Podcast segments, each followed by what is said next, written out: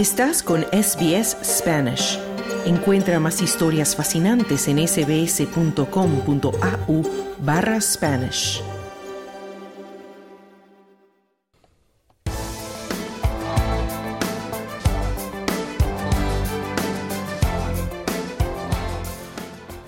Después de meses de intensas negociaciones, el gobierno federal consiguió aprobar ayer jueves 8 de febrero en el Senado el borrador final de la reforma laboral que busca cerrar algunas lagunas respecto a los derechos de los trabajadores.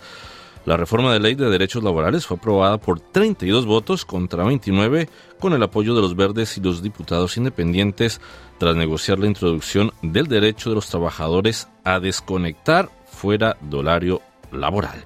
Los cambios todavía deben ser votados en la Cámara de Representantes, que podrá incluir enmiendas. Además, los trabajadores ocasionales, los repartidores y otros trabajadores de empleo informal serán beneficiados con estos cambios. Por su parte, grupos empresariales y la coalición han criticado las reformas argumentando que agregarán costos y complejidad innecesarios a las operaciones de las empresas. Esther Lozano, tú has seguido esto de cerca. Cuéntanos, buenas tardes. Hola, Carlos. Buenas tardes. Pues sí, según las nuevas leyes aprobadas por el Partido Laborista, los Verdes y los Independientes, los trabajadores podrán pronto defender su derecho a desconectarse. Esta desconexión se refiere a no tener que atender llamadas telefónicas, no responder correos electrónicos ni mensajes de texto o no estar disponible para cualquier forma de comunicación digital después de que un empleado haya concluido su jornada laboral.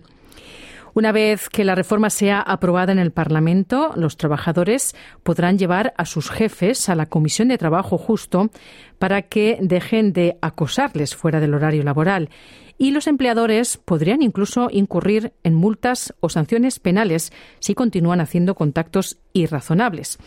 El líder de los verdes, Adam Band, dice que habrá un periodo de transición para que las empresas comprendan mejor la nueva norma, que básicamente lo que hace es evitar que los empleados sean castigados por ignorar la correspondencia laboral en su tiempo personal. La senadora de los Verdes, Bárbara Pocock, que defendió la incorporación del derecho a desconectarse, dijo al Senado que se trataba de un avance importante y necesario desde hacía mucho tiempo en la legislación laboral australiana. Así lo decía.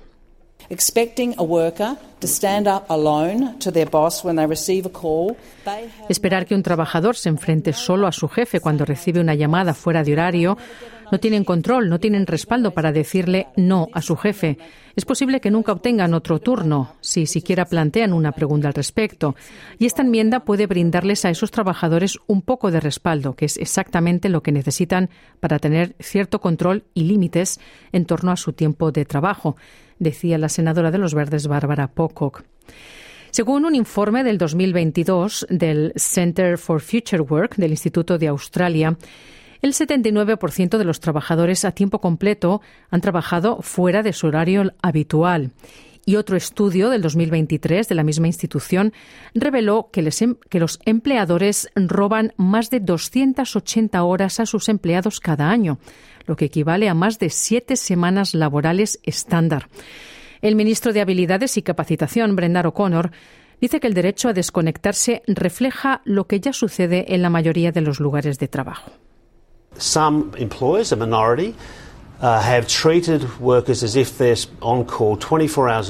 algunos empleadores, una minoría, han tratado a los trabajadores como si estuvieran de guardia las 24 horas del día sin pago adicional. Eso no es justo, eso no es razonable. Esta legislación consagrará lo que sucede en los buenos lugares de trabajo y, abrumadoramente, la mayoría de los empleadores tratan muy, muy bien a su personal y no esperaría que lo hicieran. Pero no deberíamos permitir que empleadores deshonestos hagan algo incorrecto en este caso, decía el, ministro, de Habilidades y Capacitación. Por su parte, el líder de los nacionales, David Littleproud, ha criticado los cambios en la ley de derechos laborales y dijo a Sky News que el gobierno se ha involucrado demasiado en los detalles. I think business and workers have sorted this out with this good old thing called common sense. Yo creo que las empresas y los trabajadores han solucionado este asunto con esta buena cosa llamada sentido común. Déjame decirte que no creo que las empresas y los dueños de negocios estén sentados ahí por la noche queriendo trabajar también. Quieren estar con sus familias. Y como incluso dijo ayer un primer ministro, cuando hay casos en los que es necesario que haya contacto fuera del horario laboral, se pueden llegar a acuerdos entre el empleado y el empleador, decía Little Brown de los nacionales. El borrador final del proyecto de ley aprobado ayer por el Parlamento ha generado preocupación entre los grupos empresariales porque una de las penas para los jefes incluyó, incluye condenas de cárcel.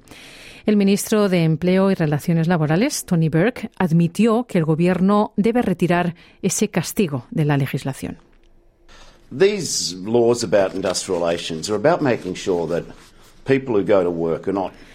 Estas leyes sobre relaciones laborales tienen como objetivo garantizar que las personas que van a trabajar no sean tratadas como una especie de mercancía. Ha habido multas en la ley desde aproximadamente el 1907, pero aceptamos que se debe aclarar la cuestión de las sanciones penales, decía el ministro de Empleo y Relaciones Laborales, Tony Burke.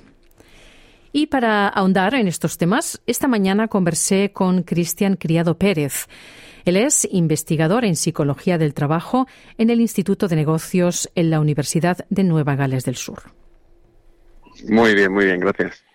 Según las nuevas leyes, eh, lo que va a ocurrir es que los trabajadores pueden llevar a sus jefes a la Comisión de Trabajo Justo para que dejen de ser acosados fuera del horario laboral y los empleadores podrían incluso incurrir en multas o sanciones penales si continúan haciendo contactos, lo que se ha llamado eh, contactos irrazonables.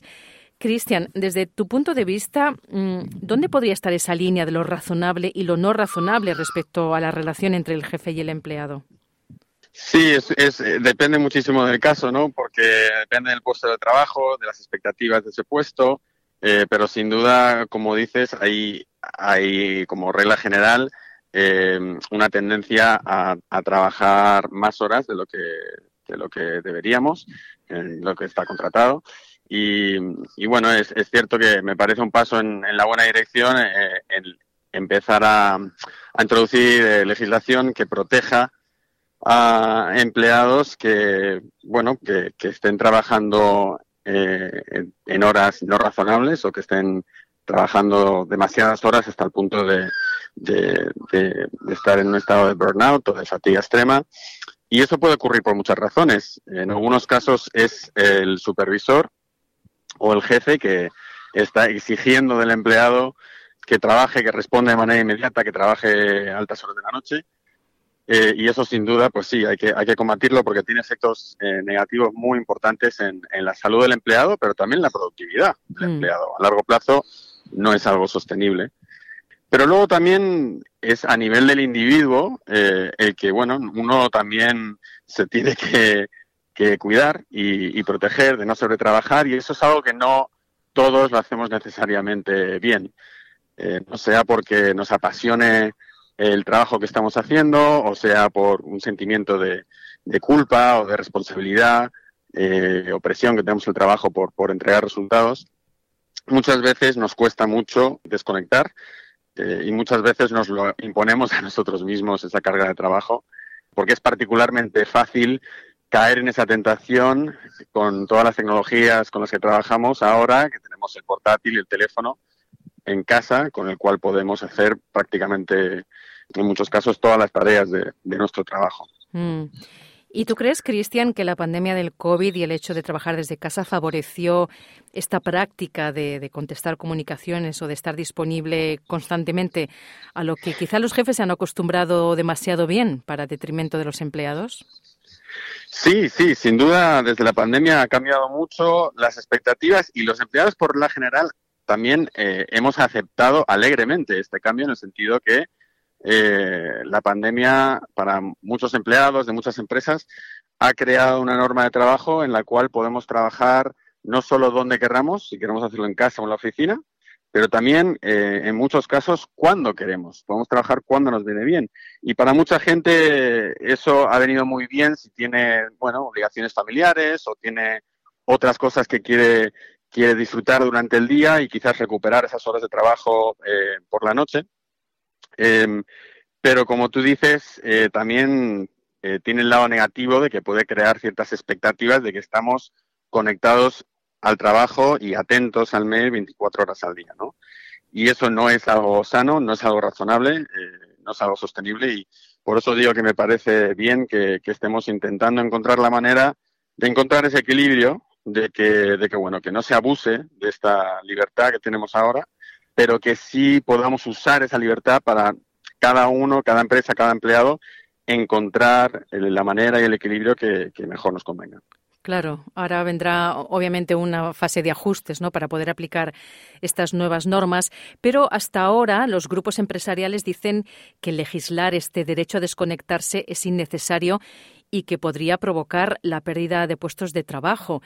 Em, ¿Cómo esto podría afectar a las relaciones entre los jefes y empleados desde tu punto de vista, Cristian? Porque podemos también mm, considerar que, dada la situación casi de pleno empleo que tenemos en Australia, bueno, esta potencial amenaza de perder el trabajo puede no ser tan efectiva, dado que en realidad los empleadores necesitan gente, ¿no? ¿Cómo lo ves tú? Sí, yo no lo veo tan alarmante para las empresas. Eh, porque bueno, son, estamos hablando de, de, una exigencia razonable, eh, como dice la legislación, no, no se está prohibiendo eh, completamente el, el, exigir o el pedir que un empleado esté conectado a horas fuera de trabajo. Eh, creo que simplemente es, digamos, una, un aviso de que, bueno, esto es un tema que hay que, que del cual no se puede abusar eh, y, que incluso yo creo que es positivo porque lo que puede hacer es llevar al empleado y al supervisor o al jefe a tener esta conversación y decir, oye, ¿qué te parece razonable? ¿Cómo te gusta trabajar a ti? Eh, un poco llegar a un acuerdo y eso puede llegar a, aspectos muy positivos para el empleado y para el jefe cuando se está trabajando de esa manera más flexible, de una manera que, digamos que encaje con, cómo trabaja el equipo y con las necesidades de ese empleado.